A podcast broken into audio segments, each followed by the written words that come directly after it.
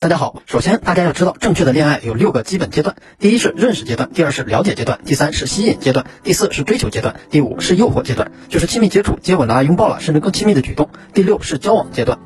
我们来说一说常见的恋爱误区吧。举个例子，我和一个女生是一个系的同学，我非常非常喜欢和这个女生在微信上聊天，女生总是回复的比较少，也回复的比较慢，平时见面沟通呢也大多是。普通同学的话题和范畴，那我试着邀约了一次，女生没有答应。然后我呢还鼓起勇气写了一封好长的情书，并且买了一束玫瑰花，在这个女生宿舍楼下向这个女生深情的表白。结果毫无悬念被这个女生婉拒了。她对我说：“我要用心准备考研，目前呢不想谈恋爱。你很好，我觉得呢只是我们不合适，你一定会找到比我更合适你的女生。”从此之后，该女生就各种躲着我走，我们的关系呢也变得尴尬，甚至连普通同学的关系都无法恢复。这种情况就是属于将吸引阶段和追求阶段的顺序颠倒了过早表白摊牌之后全军覆没的典型。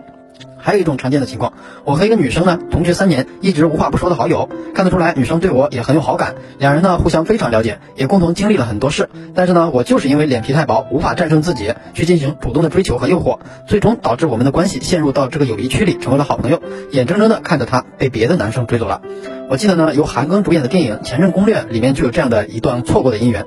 再举个例子。我在晚上十一点在社交软件上探探啊、solo 啊、积木啊刷到一个女孩子，我跟她说你好，女生说你好，我说我们离得好近啊，女生说是啊，紧接着我就说那你来我家坐坐呗，我们一起喝喝酒聊聊天。女生会回复什么呢？呵呵，大叔，我们不约。那这种情况其实每天都大量的在社交软件上发生，以至于很多女孩子都会在自己的签名里写着“约的滚远点儿，约的勿扰”，什么真心交友，有奇怪想法的别烦我之类的。这是典型的在认识阶段之后就跳过了了解阶段和吸引阶段、追求阶段，直接进入了诱惑阶段的结果。因为没有很好的了解沟通，也没有任何真实可靠的吸引，更没有进行任何的筛选和可得性赋予，直接发出了性方面的暗示，只会让女生给我们贴上轻浮、渣男、猥琐、下流或者色狼的标签。当然了，条条大道通罗马，我给出的是恋这恋爱的六个阶段，只是最为常见的恋爱发展路径。但是大千世界无奇不有，也有一些情感高手可以不按套路出牌，剑走偏锋。我也会在后面的视频里讲解，给大家分析。但是对于大多数没有丰富恋爱经验的小白来说，按照我的恋爱六个阶段进行自己的亲密关系，可以确保稳固健康。